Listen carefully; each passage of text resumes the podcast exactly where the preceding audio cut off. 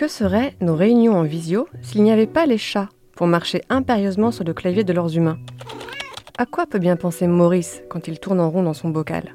Tu pousses le bouchon un peu trop loin, Maurice. Les animaux domestiques occupent une place centrale dans nos vies et plus encore depuis la pandémie.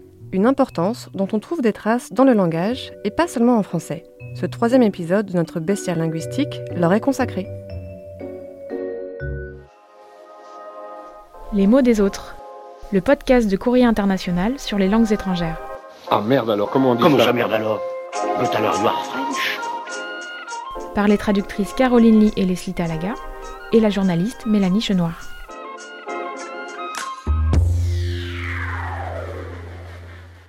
Bon, autant le dire tout de suite, au royaume des animaux de compagnie, les chats sont rois. En tout cas, si on me pose la question. Tout Parce qu'un chat quand il est cat Retombe sur ses pattes Alors oui, j'entends d'ici les cris d'Orfred des défenseurs des chiens, qui ont certes gagné au fil des siècles le surnom de meilleur ami de l'homme, mais je suis désolée, les chiffres parlent d'eux-mêmes. Ah non, non. Ah si si. Apprenez qu'en France, où 50,5% de la population vit avec des animaux de compagnie, on compte 15 millions de chats domestiques pour 7,5 millions de chiens. Partout à Oui, mais ce que tu oublies de dire, c'est que les animaux de compagnie les plus nombreux en France ne sont ni les chats ni les chiens, ce sont les poissons. En même temps, c'est plus facile d'avoir chez soi une flopée de poissons rouges que plusieurs Rottweiler. Malheureusement, l'ambiance familiale a rendu le poisson rouge neurasthénique et suicidaire. Tu as raison de faire toute la lumière. Les poissons tiennent le haut du classement, c'est vrai. Mais du côté des langues, ce sont surtout les chiens et les chats qui ont inspiré le plus d'expressions, je pense. Rien qu'en français, on peut avoir un chat dans la gorge, un mal de chien ou d'autres chats à fouetter. Et en allemand, on appelle, Naschkätzchen.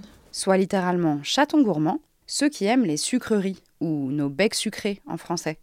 Suprême de crème à la Edgar. Et l'expression Hundemüde.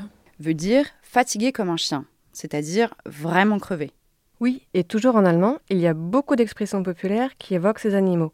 Par exemple, pour dire de quelqu'un qu'il est parti au quart de tour ou que quelque chose est allé très très vite, on peut dire que ça a détalé comme le chat des Schmitt, un nom de famille très courant en allemand. Et ça donne Das geht ab wie Schmidts Katze. Si les animaux domestiques sont si présents dans notre vocabulaire, c'est tout simplement parce qu'on apprécie leur compagnie. En mandarin, il existe même un verbe pour décrire le fait de rester chez soi et d'apprécier la compagnie d'un chat. Ce verbe, c'est Chimau. qu'on pourrait traduire littéralement par inhaler, sniffer un chat. Hum, ça sent bon chez vous. Un autre élément intéressant à regarder à propos des animaux de compagnie, c'est la manière dont leur maître les nomme. En France, par exemple, les noms les plus clichés associés à ces animaux ont longtemps été Félix pour les chats et Médor pour les chiens. Et d'ailleurs, est-ce qu'on sait d'où ça vient ça? Alors, Félix le chat, c'était à l'origine un personnage de dessin animé américain de la période des films muets. C'est un chat noir et blanc et ça a été l'un des premiers personnages d'animation populaire au cinéma. Il aurait eu une renommée qui rivalisait avec celle de Charlot, le personnage vagabond de Charlie Chaplin, inventé à la même époque. Oui, et pour Médor, là aussi il y a une explication historique. C'était un chien errant célèbre au début de la monarchie de Juillet, qui s'étend de 1830 à 1848. Il se serait fait connaître du grand public parce qu'il revenait fréquemment sur la tombe de son maître, mort pendant la révolution dite des Trois Glorieuses. Les 27, 28 et 29 juillet 1830, les Parisiens se sont révoltés trois jours durant et la mobilisation a abouti à la mise en place d'un nouveau régime, une monarchie constitutionnelle plus libérale sous le règne de Louis-Philippe Ier. Ce chien errant est devenu la coqueluche des partisans du nouveau régime et le nom est resté. Tiens, bah ça, ça me rappelle beaucoup l'histoire de Hachiko, un chien Akita devenu un véritable emblème au Japon pour le même genre de raison. Son nom signifie le huitième prince, Hachiko, construit autour du mot hachi, qui veut dire huit, parce qu'il était le huitième de la portée. De 1925 à 1935, pendant dix ans après la mort de son maître, ce chien s'est rendu tous les jours à la gare de Shibuya à Tokyo. C'est la gare où il avait l'habitude d'accompagner son maître, professeur à l'université, quand il allait au travail. Et il a hérité du surnom Chugen, qui veut dire chien fidèle, et il a gagné l'amour inconditionnel des Tokyoïtes.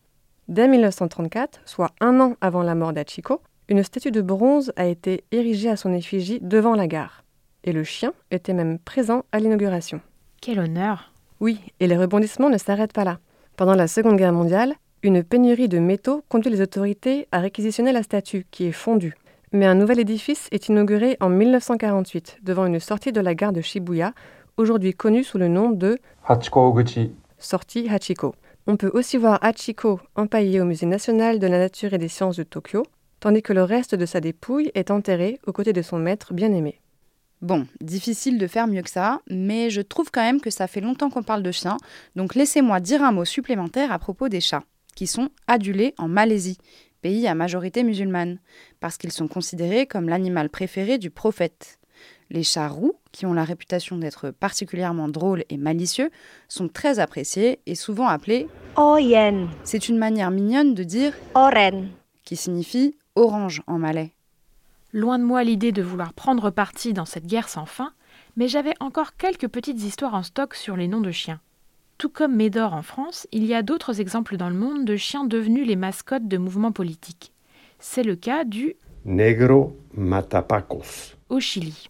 En 2011, ce chien noir est devenu un emblème des manifestations étudiantes qui demandaient la réforme du système éducatif jugé inégalitaire.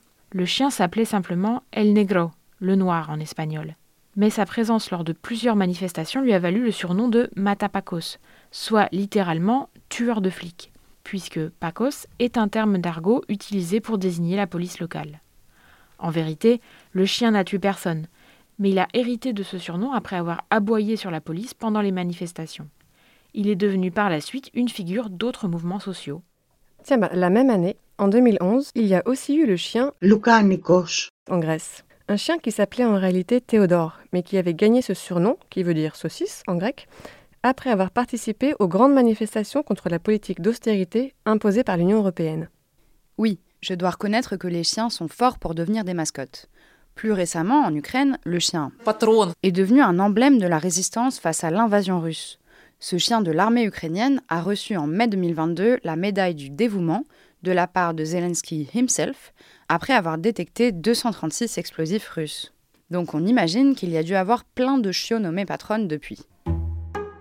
En tout cas, on l'a vu, les animaux de compagnie occupent une place de choix dans notre vocabulaire et dans nos vies, si bien qu'ils deviennent parfois des figures quasi héroïques un peu partout dans le monde. Mais tous les animaux n'ont pas cette chance. Certains, comme les ânes ou les rats par exemple, sont associés à de piètres qualités. Et ça, c'est ce qu'on vous raconte demain dans le quatrième épisode de cette série. Si cet épisode vous a plu, n'hésitez pas à vous abonner, à mettre une note, un commentaire ou même à nous écrire. Vous pouvez aussi retrouver l'intégralité des épisodes précédents sur le site et la nouvelle appli de Courrier International. Et nous, on vous dit merci. Dankeschön. Thank you for listening.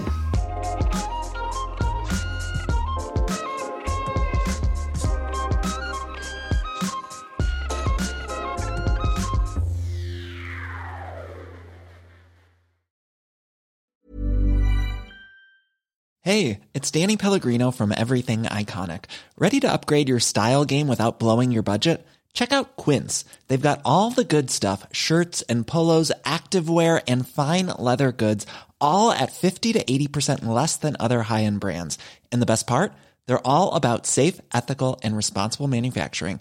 Get that luxury vibe without the luxury price tag. Hit up quince.com slash upgrade for free shipping and 365 day returns on your next order. That's quince.com slash upgrade.